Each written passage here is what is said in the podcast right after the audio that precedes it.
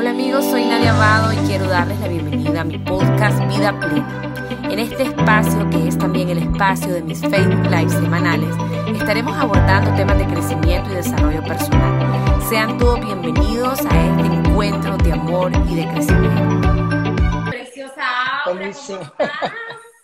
Pues gracias, Nadia, muy agradecida por la invitación, muy contenta de estar aquí contigo y con tanta gente que ahorita estaba leyendo, qué bonito, gracias por, y gracias por adelantar un poquito, porque justo hoy empieza un taller de las heridas, bueno, no las heridas, no, este es uno diferente, que es más que nada rescatar a nuestro niño, nuestra niña interior y al adolescente, porque también ese es otro que lo tenemos que echar otro día. ¿Eh? Me encanta y vamos a hablar de eso, pero antes que nada, claro que sí. la bienvenida a Aura, mil gracias por, por haber dicho que sí y bueno, presentarte como se debe.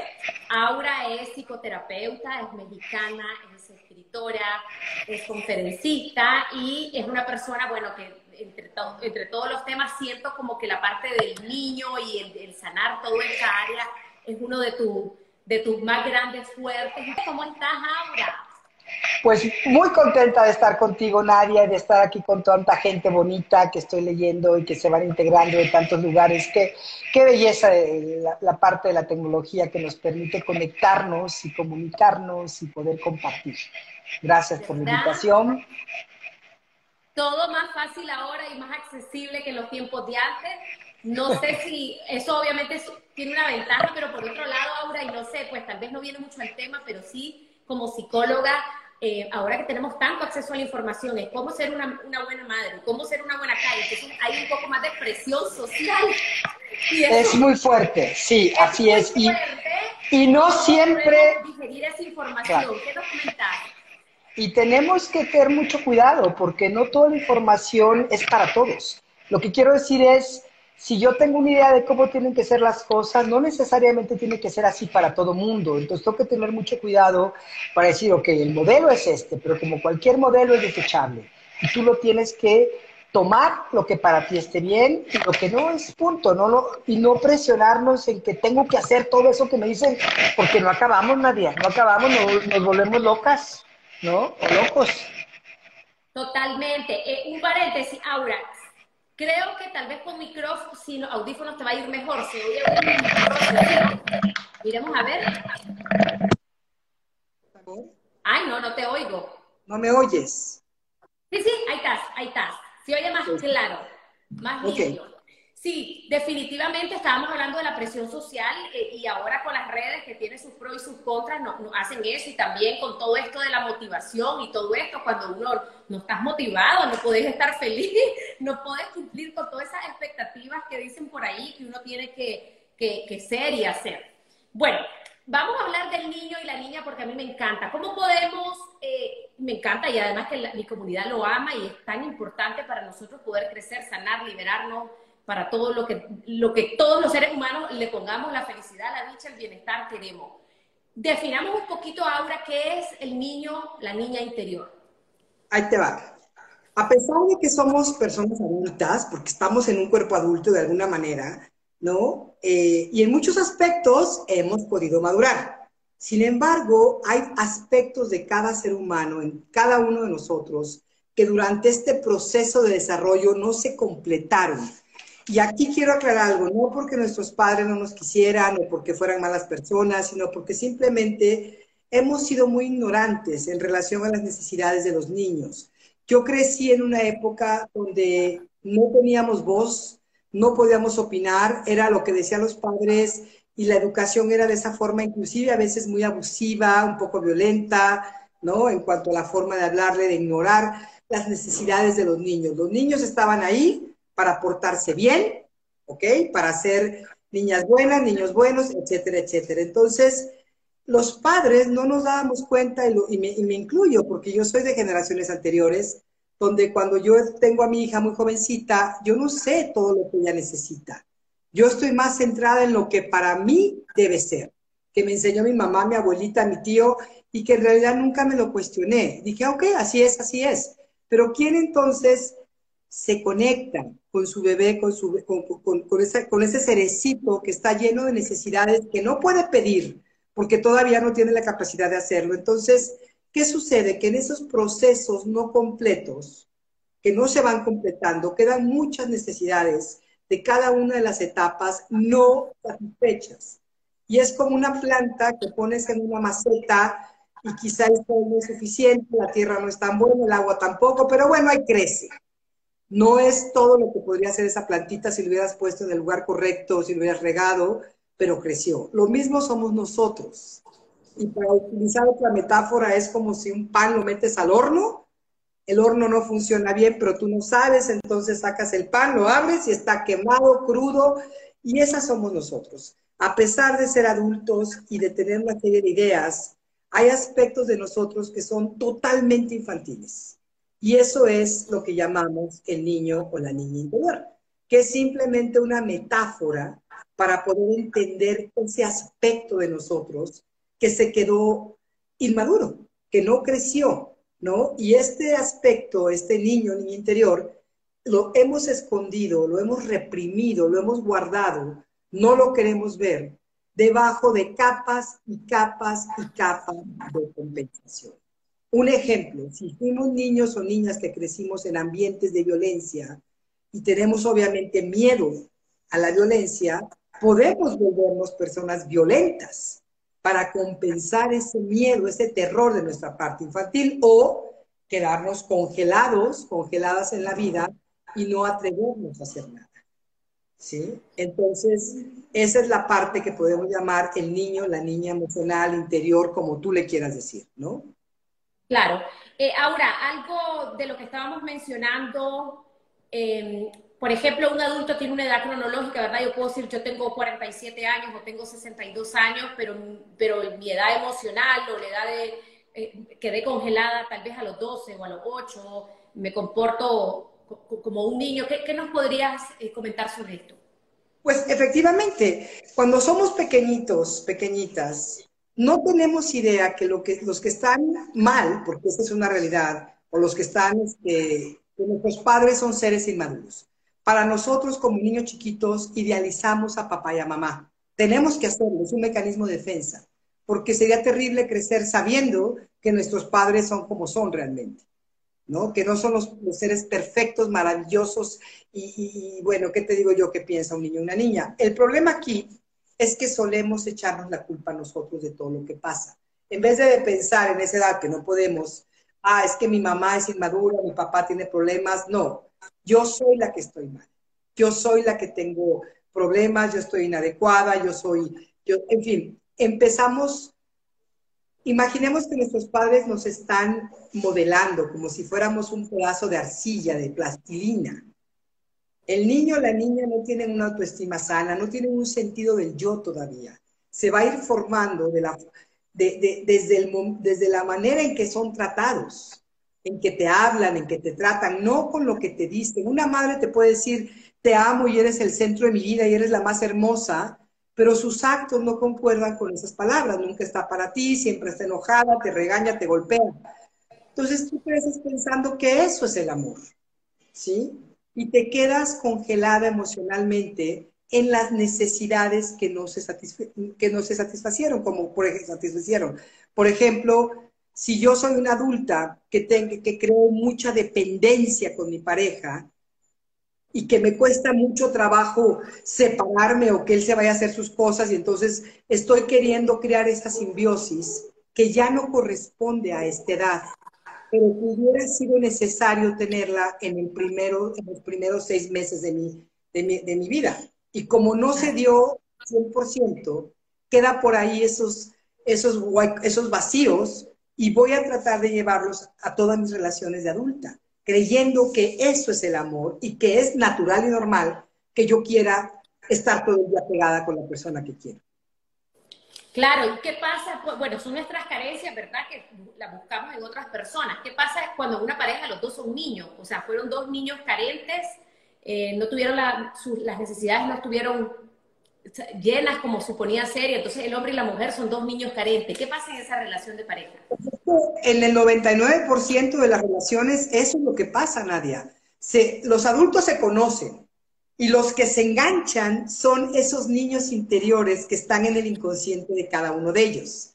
Creemos que ese es el amor, pero en realidad es el, digamos, es como un enganche que hay de la niña al niño o viceversa, como en esta fantasía, esta persona va a llenar mi, mi, anhelo, me va a quitar el miedo, me va a quitar la soledad. Es bastante más complicado que eso, pero voy a tratar de entenderlo.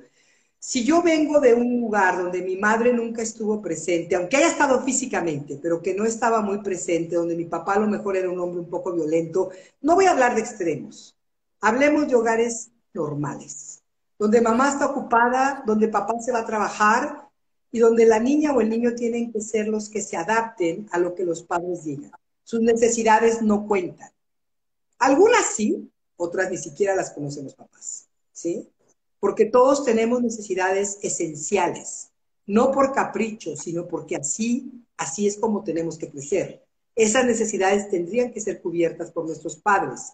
Si yo de niña no fui vista, si mi madre estaba tan ocupada y tampoco se veía a sí misma, y no me ve a mí, voy a tener esa carencia de ser vista y voy a andar buscando todo el tiempo aprobación, aplausos, de una manera crónica y compulsiva, sin darme cuenta de ello. Entonces, voy a utilizar a mi pareja, a la persona esa de la que creo estar sumamente enamorada, como si fuera mi papá o mi mamá. Y le voy a demandar y le voy a exigir situaciones que no corresponden a adultos que es como si yo viera en esa persona, mi niña interior está viendo en esa persona a una madre, a un padre, a un cuidador sustituto. Y entonces mis relaciones están siendo totalmente infantiles, tóxicas, porque se vuelven tóxicas, ¿sí? Aquí vienen los dramas, los celos, las fantasías, las demandas, las exigencias y el afán de control. Todo esto viene desde los miedos de nuestros niños interiores. Miedos que no reconocemos porque nadie quiere reconocer que tiene miedo. Todos queremos ser empoderados, maravillosos, super cool, y nadie quiere recordar que cuando éramos niños, adolescentes, pubertos, teníamos miedos, creemos que ya los superamos, pero en realidad los escondimos, no los hemos superado. Wow, increíble. Solo agregar ahora que cuando uno demanda ese amor de la pareja, también a veces las madres demandan de los hijos o demandan de los amigos. Entonces nos volvemos en todas nuestras relaciones, en unas más que otras, ¿verdad? Eh, relaciones disfuncionales exigiendo lo que la gente no te puede dar. Claro, eh, hablando de la codependencia es este estado infantil. La codependencia no es ha ido cambiando toda esta idea de la codependencia. Ya no es esta idea de la mujer que se queda con el hombre alcohólico y lo, y lo cuida y ta, ta, ta, ta. No. La codependencia hoy, y la manera en que yo la manejo y la entiendo, es un estado infantil y desde ahí me relaciono, exigiendo, demandando, controlando, porque el niño interior, la niña interior, suena como algo muy tierno, pero hay un lado muy oscuro de esa parte de nosotros, ¿sí? Y es, es un lado que manipula, que controla, que quiere que lo vea todo el mundo, que quiere ser el centro de atención, porque está tratando de llenar estas necesidades infantiles sin darse cuenta que son eso, necesidades infantiles. El narcisismo es eso, hay un narcisismo sano. El niño necesita en alguna etapa de su vida, la niña, cuando son muy pequeñitos, ser el centro del universo de sus padres, sentirse amado incondicionalmente, ser el, el ombligo del mundo para sus papás. Cuando esto no se da de esa manera, y no me refiero a consentir a los hijos, me refiero a estar para ellos, a darles esa atención que necesitan en ese momento. Si tú realmente lo puedes dar, el hijo va a crecer con esa sensación relajada y poco a poco va a ir dejando atrás esa etapa de narcisismo. Como la mayoría no lo recibimos, lo segui o sea, traemos todavía en nosotros necesidades de esa etapa del narcisismo sano, que no se llenaron. Y casi todos los seres humanos tenemos niveles de narcisismo. ¿Qué quiere decir esto? estamos actuando como niños chiquitos que queremos que nos vean, que nos quieran, que nos cuiden, que, seamos el centro de atención, o nos morimos de miedo, nos hacemos para atrás, nos congelamos, nos llenamos de vergüenza, de culpa y no actuamos como. Wow, qué increíble. Entonces, eh, ¿cómo podemos ahora, ok, yo puedo decir, digamos, yo tengo una relación de pareja y mi relación es demandante, yo celo, yo aquí, todo, o sea, entonces ya sé que es mi niña herida. Entonces, ¿cómo puedo empezar una persona a, trabajarse, ok, empiezo a reconocer, definitivamente esta soy yo, no es el otro. ¿Cómo, cómo, ¿Cuál es el inicio en esta toma de conciencia para ir sanando, para tener relaciones sanas? Ok, es difícil hacerlo uno solo. Escuchando el radio, leyendo libros, digo, ayuda, nos da una idea. Pero el verdadero trabajo es con las áreas grises que no somos capaces de ver. Si las viéramos sería diferente. Entonces, un buen terapeuta te tiene que ayudar a entrar en ti, no te va a decir qué hacer. Mucha gente dice, yo no voy a terapia porque no me gusta que me digan qué hacer. Oye, perdón, pero la terapia no es para decirte qué hacer. el terapeuta te debe, debe ser como un espejo para ti y debe ayudarte a que tú encuentres tus cosas y que te des cuenta que hay una parte, pero también hay que educarnos, ¿sabes? Y esto es muy bueno para la educación. Tenemos una parte muy infantil. Hay dos rostros, digamos, así de nuestros niños, nuestras niñas emocionales. El rostro que es hacia afuera y el rostro que es hacia adentro. ¿Sí? Es, eh, de alguna manera, eh, todos tenemos, si penetramos profundamente y nos empezamos a observarnos sin juicio, porque tenemos que quitar los juicios, si no, no nos sirve hay que observarnos y encontrar que hay dos aspectos importantes. El primero, las formas en las que actuamos, las conductas que manejan nuestra vida cuando estamos en manos de nuestro niño emocional. En pocas palabras te lo pongo. Esta es la parte emocional infantil y este es el adulto. El adulto casi nunca está presente en nosotros. De repente aparece, pero casi siempre es el niño o la niña que se disfrazan de adultos y que tratan de actuar como si fuéramos adultos. Pero en, el tipo, si yo tengo una relación donde me pesco, que estoy demandando, que tengo celos, que exijo al otro, lo primero que necesito es reconocer que eso no es una manera de relacionarme sana. Me estoy relacionando desde las carencias que traigo y yo soy la que tengo que hacerme responsable.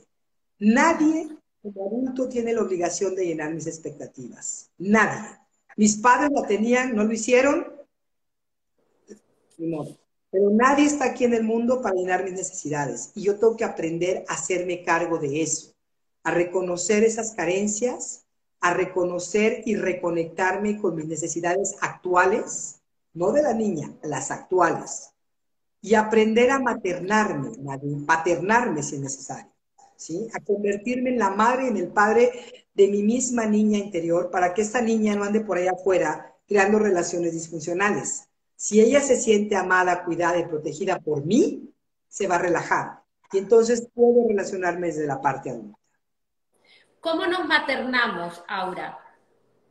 Acciones concretas. ¿Cómo yo me puedo atender ahora como adulta a esa niña que está ahí todavía? Reconoce que eres una adulta, que ya no eres una niña. Y que si tú tienes una, por ejemplo, voy a poner un caso muy claro. Estoy con mi pareja, mi pareja de pronto me dice, este fin de semana no te voy a ver porque tengo compromisos, porque voy con mis amigos, por lo que tú quieras. Y yo entro en pánico. Mi niña interior, que, así, que trae alguna huella de abandono, que trae algún asunto por ahí pendiente, entra en, drama. Normalmente empezamos a, a, crear estos dramas, celos, pero como es posible, te exijo, te reclamo. Eso es la niña interior. ¿Cómo me materno? Me doy cuenta de lo que estoy haciendo. Y como si fuera una madre verdaderamente de mí, detengo a mi niña interior, me, me aprendo a autocontener. Este es todo un trabajo. Yo te puedo explicar, pero no es, una, no es tan sencillo como seguir la teoría. Si fuera así de sencillo, no vendríamos a los psicoterapeutas, ¿no? Pero bueno, la idea es aprender a contener, poco a poquito a contener y no permitir que la niña con niño interior sea el que controle mi vida, sino aprender yo a decir, a ver, si tengo celos, pero esto es mío. Esto, sobre todo cuando no hay una razón por tener los celos. ¿Sí? Cuando, si yo aprendo a contener a esa parte infantil y aprendo a satisfacer mis propias necesidades, que no tienen que ser siempre con la pareja. Hay un mundo de formas de creatividad para llenar, por ejemplo, si él se va y yo estoy, me siento sola, tienes que crear también relaciones de otro tipo con amistades, hobbies de tu vida. O sea, tú tienes que, que, que, el problema aquí es que hacemos de las parejas desde la parte infantil, los, los hacemos el centro del mundo y toda nuestra vida. Les damos todos creyendo que esa es la forma de amar. Los hacemos lo más importante de nuestra vida y dejamos lo demás a un lado. ¿Qué es lo más sano? Cambiar todo esto y empezar a reconocer que nuestra vida es como un pie que tiene muchos pedacitos y que cada, que cada pedacito tiene un aspecto diferente. Está el aspecto de los amigos, de la familia, del desarrollo espiritual, del desarrollo profesional, de los hobbies, del ejercicio y de la pareja. La pareja es una parte y podemos compartir cosas, pero necesitamos crear un mundo que no sea, que no tenga nada que ver con la pareja, ¿sí? Para poder también nutrirnos de otras cosas, porque si lo hacemos a él o a ella el centro de la atención, cuando esa persona no esté o no nos dé lo que queremos, vamos a entrar en shock, nos vamos a morir. Total, totalmente. Y ahí es donde viene el balance, ¿verdad? El poder tener, como decís, amigo, tu hobby, tus profesiones y tus pasiones. Eh, Aura, cuando alguien está tocando constantemente, esta es una de las preguntas que llegó, alguien está tocando, bueno, sabemos que el niño tiene varias heridas y alguien, hay una persona que toca y toca y toca constantemente la herida de ese niño, ¿qué se hace en ese caso? Ok, primero te das cuenta que tienes esa herida ahí. Necesitas trabajarla, ¿no? Necesitas reconocerla y pedir ayuda. Es muy difícil trabajar uno solo las heridas de la infancia, Nadia, porque son cosas que no sabemos cómo hacerle. Entonces sí se necesita acudir a un profesional, pero bueno, mientras, por lo menos reconoce que eso que está pasando, eso que te está activando, esa es la herida. O sea, hay un detonador externo. A lo mejor si estás en una relación abusiva o con una persona que constantemente te abandona, se va, no que te abandona, porque no es abandonar un adulto, pero que se va que no está ahí contigo, que de repente aparece, que desaparece, que es inestable, y obviamente te está detonando constantemente la idea del abandono. Entonces date cuenta que no es la persona, la persona es el detonante. La herida la traes tú. Entonces, en vez de tratar de controlar a la persona o la situación, eh, situación externa, aprende a estar contigo y a darte cuenta que eso es tu herida de abandono. Busca ayuda, escribe, busca grupos de codependientes anónimos que no manejan ese tipo de conceptos, pero que te pueden ayudar por lo menos a crear una red de apoyo, a entender qué es esto de la codependencia. Hay mejores grupos unos que otros, no todos están tan avanzados, pero hay unos que sí. Busca formas para tú nutrirte, para tú contener tu niño, tu niña emocional en herida darte cuenta que no es controlando lo de afuera, que no es haciendo que el otro no se vaya, llorándole, suplicándole, eh, tratando de manipular, haciéndote la enferma, que son las estrategias que aprendimos de niños y que muchas veces, sin darnos cuenta, es la forma en que nos relacionamos hoy como adultos. Y eso el amor. Ahora, para aquellas personas, por ejemplo, yo, yo llevo años trabajando y puedo entender las heridas y con psicoterapeutas y todo, pero para aquellas personas que están iniciando, digamos, el camino del crecimiento personal, hay personas que te dicen, no, es que yo tuve una infancia muy plena, yo no tengo trauma, yo estoy bien, mas sin embargo sus relaciones son un desastre. Entonces sí sabemos que hay heridas, sí sabemos que hay un niño, y yo creo que esa es la mayoría de las personas, sí sabemos que hay un niño que reparar. Para estas personas, y en tu experiencia de años como psicoterapeuta, ¿podrías nombrar como las principales heridas o, los principales áreas sensibles que vos ves en los seres humanos, como para que estas personas digan, ah, pues sí, necesito ayuda. Sí, definitivamente, aunque yo creía que tenía una vida plena, mis relaciones se manifiestan de esta forma. O sea, ¿nos podrías hablar un poquito de esto para ese segmento? De cinco heridas que no son las que siempre dicen que son, que de alguna manera sí tienen que ver con esto, pero las voy a manejar desde otro modelo, que es el de Learning Love Institute, que a mí me encanta, y que habla, como te decía en un inicio, de los dos rostros del niño emocional.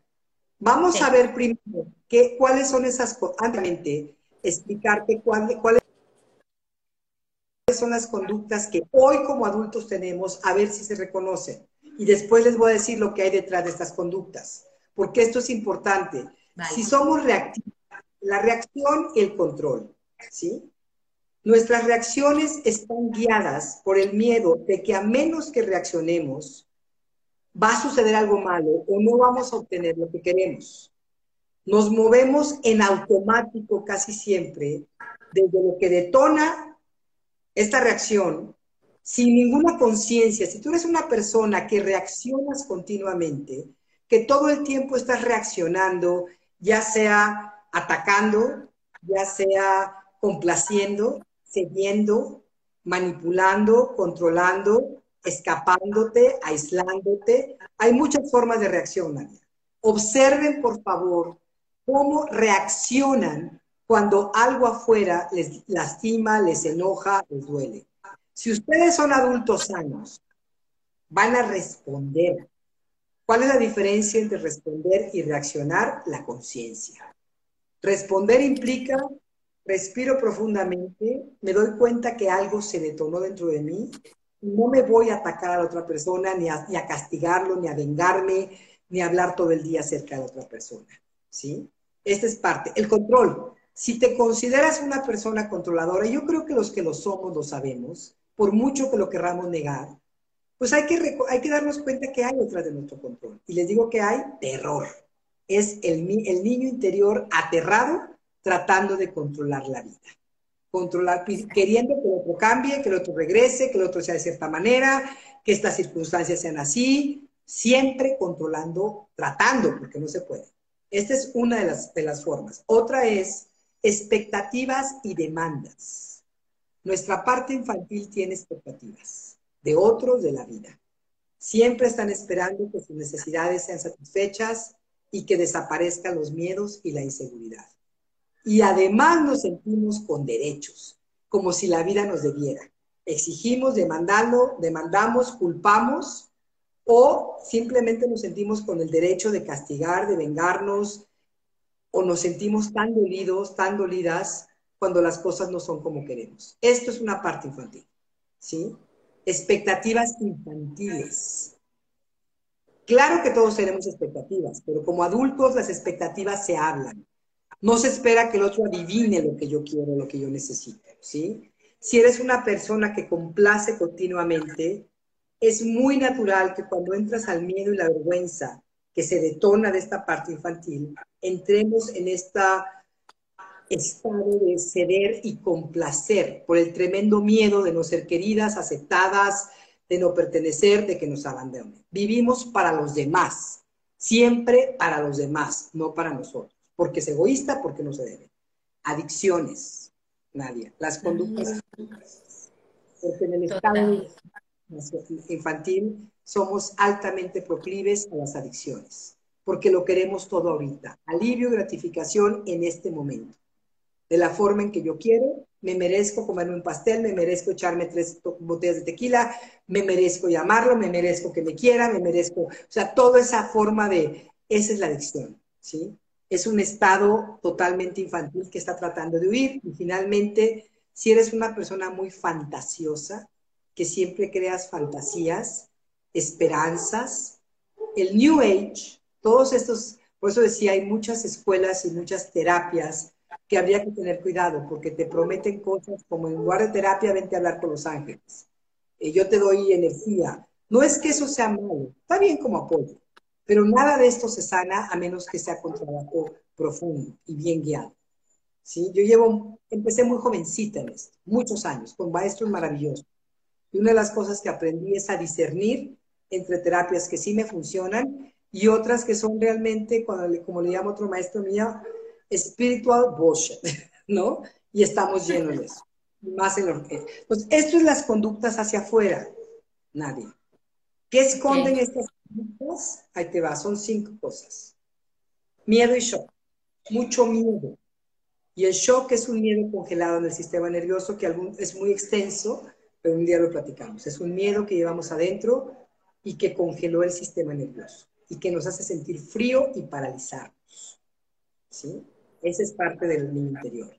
Vergüenza, culpa inseguridad, que también tienen su punto aparte, que son fuertes, y este miedo y estas otras vergüenzas y culpas son los pilares de las relaciones tóxicas, de las relaciones correspondientes.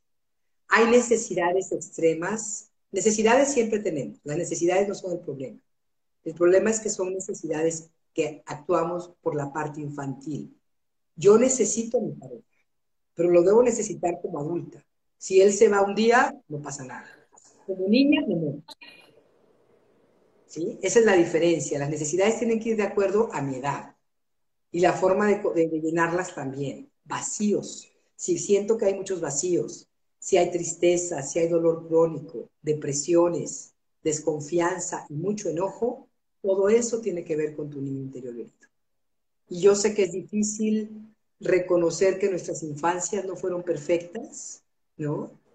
Eh, nuestros padres tampoco fueron perfectos, pero yo te digo que les hacemos un gran favor a los padres cuando los bajamos del pedestal y nos damos cuenta que como humanos también se equivocaron y que eso también a nosotros nos da el derecho de que cuando nos equivocamos podamos hacerlo sin tanto problema, ¿no?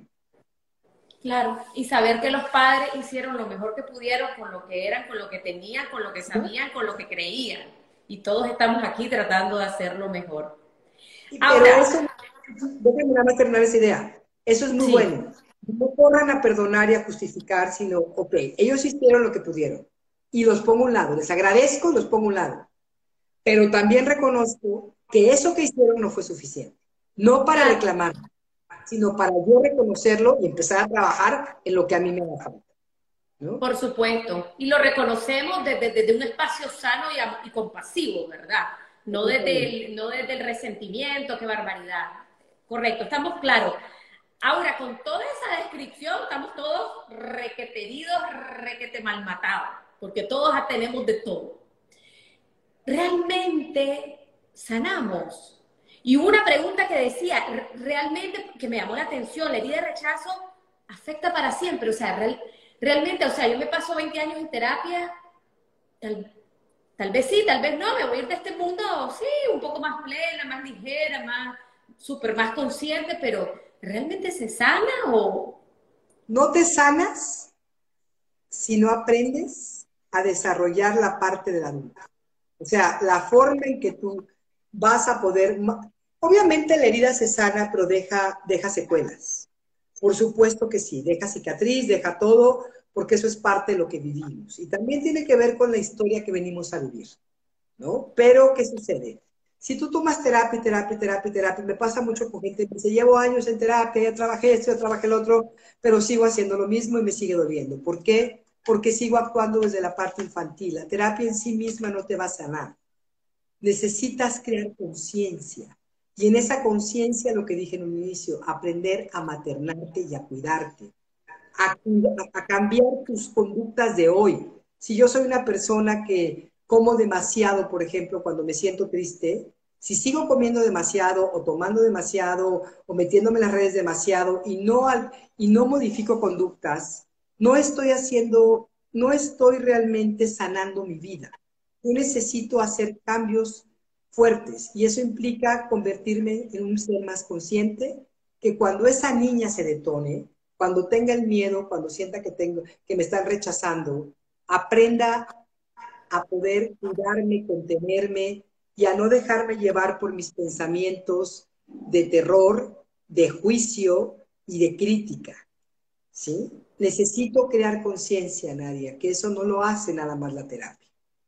Eso es un trabajo. eso, eso te iba a decir, Aura, porque yo siento que la terapia, obviamente, eh, por eso estamos aquí, porque yo creo en los psicoterapeutas y todo, pero yo siento que la terapia es importante, pero el desarrollo de la conciencia, el despertar de la conciencia también se logra a través de la espiritualidad, no, no religiosidad, espiritualidad. Por ejemplo, algo que yo siento que a mí me ha ayudado un montón y a muchas personas es la meditación. O sea, yo siento que con todos los años que llevo, yo llevo 20 años meditando, es como que se me abrió así y aunque uno siempre tiene su carácter y tenés tus cosas y las heridas afloran, tenés una nueva visión del mundo, de la gente, de entender, de, o sea, lo entendés.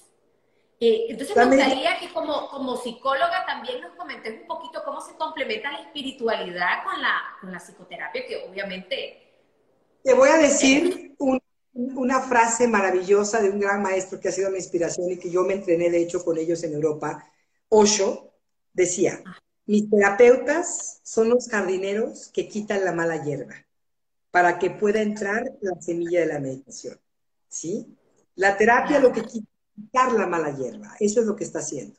Pero tú tienes que crear una, un camino espiritual, que bien dijiste, no, tiene, no es la religión, es una forma de conectarte con tu ser superior.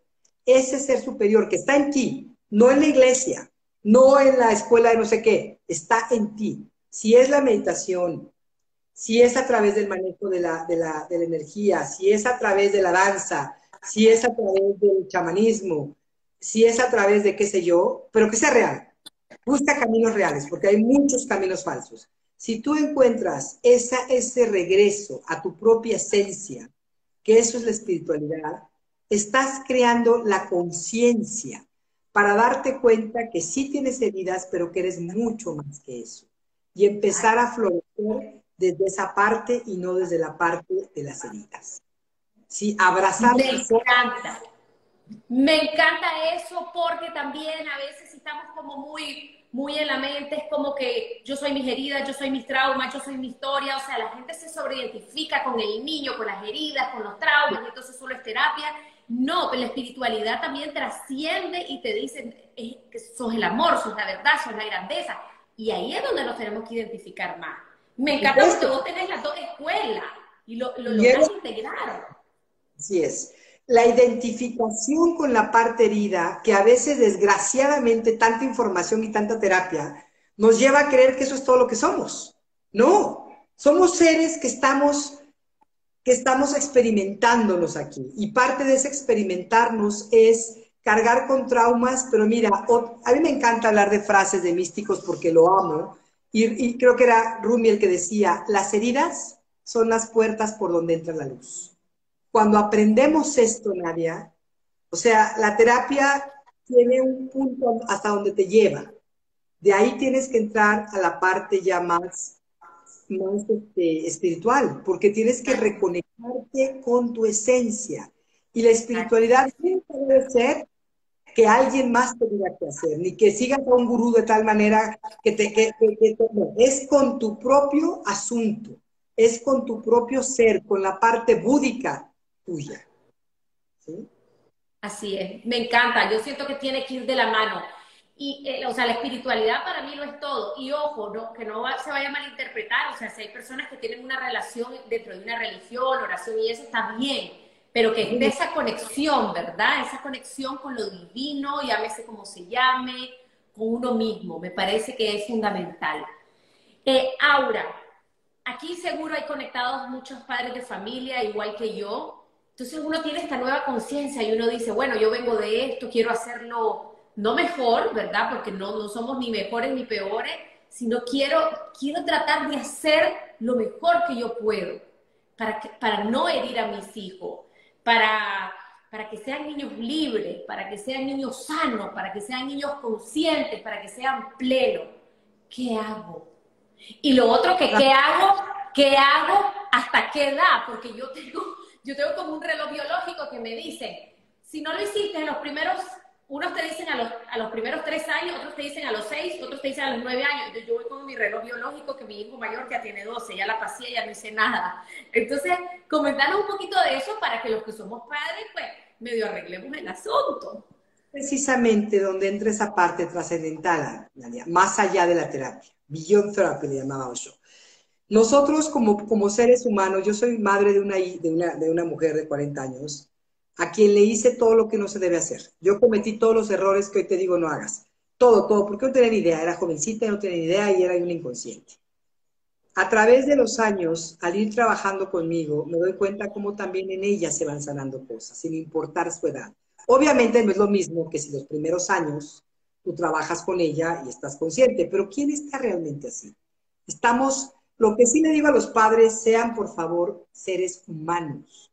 No se pongan por encima de sus hijos en el sentido, o sea, sí tienen que tener una jerarquía, por supuesto que sí, y sus hijos tienen que ser todos iguales y a todos tratarlos igual, pero entre más tú sanes tu propia relación con tu niño interior, con tus propias necesidades, con tus lastimadas, con tu sensibilidad, te vuelves precisamente más sensible hacia lo que tu niño exterior, tu hijo, tu hija, está requiriendo de ti.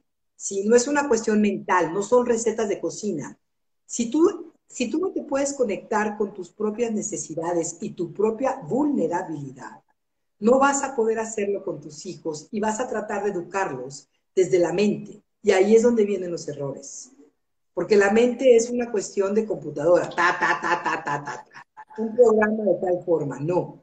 Es cómo me conecto yo con lo que mi hijo, mi hija necesita en las diferentes etapas, en las diferentes formas. Y empiezo a creer en mi intuición. Para ello, necesito conectarme primero conmigo. Y la mayoría de nosotros, nadie, estamos totalmente desconectados de nosotros mismos. En las redes sociales, en el teléfono todo el día, afuera haciendo cosas. Y está bien, hay que dar un espacio para eso, porque vivimos en un mundo que demanda eso. Pero darte un espacio, porque la, no nada más los que meditan son espirituales, no es que tengan que meditar, pero la práctica te ayuda a aprender a observarte, a darte cuenta de ti. Y esa práctica, esa media hora, esa hora que te sientas a meditar, eso nada más es la práctica. Tú tienes que llevar esa práctica a las otras 23 horas del día. Si no lo haces, tu meditación no está sirviendo.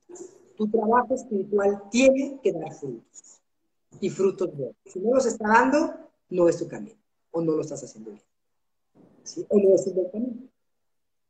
Claro, y la vida, la meditación es la práctica, pero la, vida es la meditación. O sea, me, explico, toda tu vida es la meditación, es como vivir momento a momento, segundo a segundo, circunstancias, contratiempos, todo lo que te va ocurriendo. Me encanta. Ahora, de lo que te pregunté anteriormente, eh, podemos seguir, como decía mi guía espiritual, imprimiendo en el alma de nuestros hijos todavía a edades como en la adolescencia? No, no te entendí la pregunta, perdón. Ok. Sabemos que la personalidad se forma según algunas escuelas entre los 0 y los 3 años. Ahí es donde es la base de la base, ¿verdad? De los valores, de, de, todo el mundo. Pero, eh, digamos, aquellos padres, por ejemplo, aquellos padres como yo que que tal vez tenés niños de 9, 10, 12, 15 y decís, ah, la, la regué, enfermé al chavalo ya con todas mis cosas y mi locura de educación mental. Eh, ah, podemos todavía ayudarles a sanar, a despertar conciencia. Es lo que te decía hace rato, pero tú no puedes ayudar a tus hijos. O sea, no es como un terapeuta. Un terapeuta no puede llevar a su cliente, a su paciente, a donde ella no ha estado. ¿sí?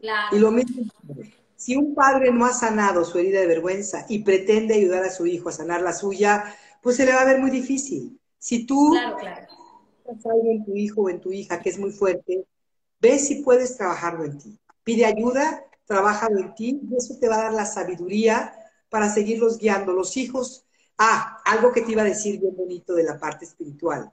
Yo aprendí hace muchísimos años, con, yo estuve muy metida en la escuela Bonn y tuvimos la gran ventaja de tenerlos inclusive en nuestra casa, a muchos de estos monjes que venían por primera vez a México, Rinpoches, y platicábamos con ellos como amigos, comíamos con ellos, cenamos con ellos. Y una de las cosas que nos decían, y lo dicen también en sus pláticas, cuando tú liberas algo en ti, liberas tres generaciones para atrás y liberas tres generaciones para adelante. Entonces, Tú combinas terapia, una terapia profunda. Yo me, digamos que mi terapia yo le llamo transpersonal, porque va más allá de nada más darme cuenta de quién soy yo. ¿Quién soy yo en relación al universo? ¿Quién, o sea, ¿qué es este, todo el ser que yo soy, no? Entonces, lo más que yo sé, no, no todo. Entonces, si tú logras hacer eso, si tú, si tú logras hacer esas conexiones, estás trabajando inclusive en, un, en, una, en una cuestión temporal que no tiene nada que ver con la forma lineal que nosotros entendemos. Claro. Sí, hay una sanación. Tiene que ir aguas, porque la pura meditación sin terapia es como un gran árbol que no tiene raíces. Y la pura terapia sin meditación es una cuestión de que nunca acabas en el ego y no trasciendes. Entonces, esa parte espiritual tiene que incluir el trabajo con la sombra, con la terapia, con lo que no me gusta de mí, con mi basura y también con mi luz. Para que un árbol, sus ramas toquen el cielo, sus raíces tienen que tocar el infierno. Y de eso se trata todo este trabajo.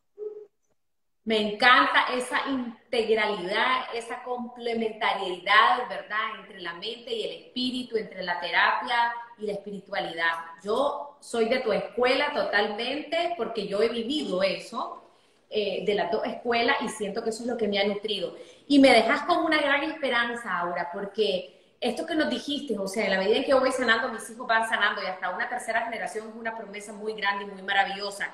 Y esto se explica en que somos uno. Y en la medida en que yo estoy bien, mis hijos van a estar bien. Y al final, la, gente me dice, quiero mandar a mi niño al psicólogo, recomendame un psicólogo infantil. Pues, pues que es que tenés que ir sos vos. Claro, el niño tiene que ir, pero es que tenés que ir más sos vos. Entonces, bueno, es maravilloso. A mí me habla mucho más que pueden traer a sus hijas adolescentes. Una, yo no trabajo con adolescentes, pero digo, a ver, ¿por qué no trabajamos tú y yo primero? Y, y por, y encuentres esa sabiduría para tú ayudar a tu hija, ¿no? Entonces, por ahí va la cosa. contigo y eso se va a manifestar de una forma u otra.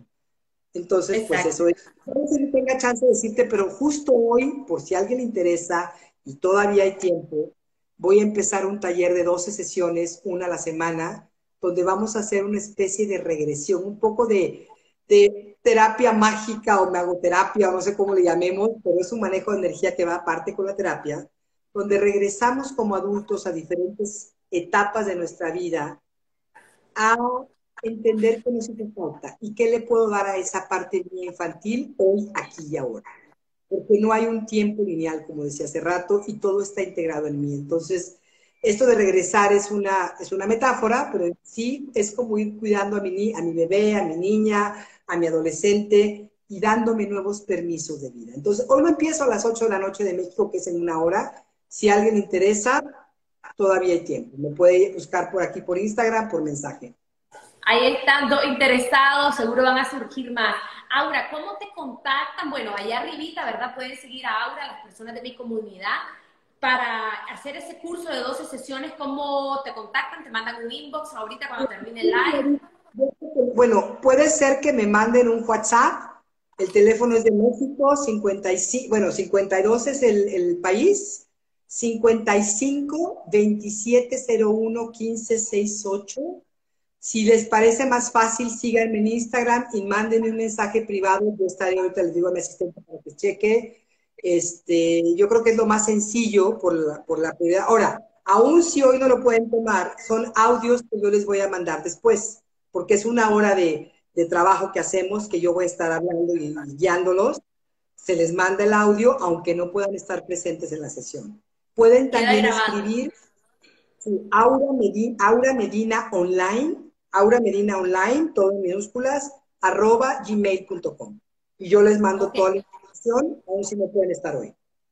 Aura, ¿las 12 sesiones son en Zoom?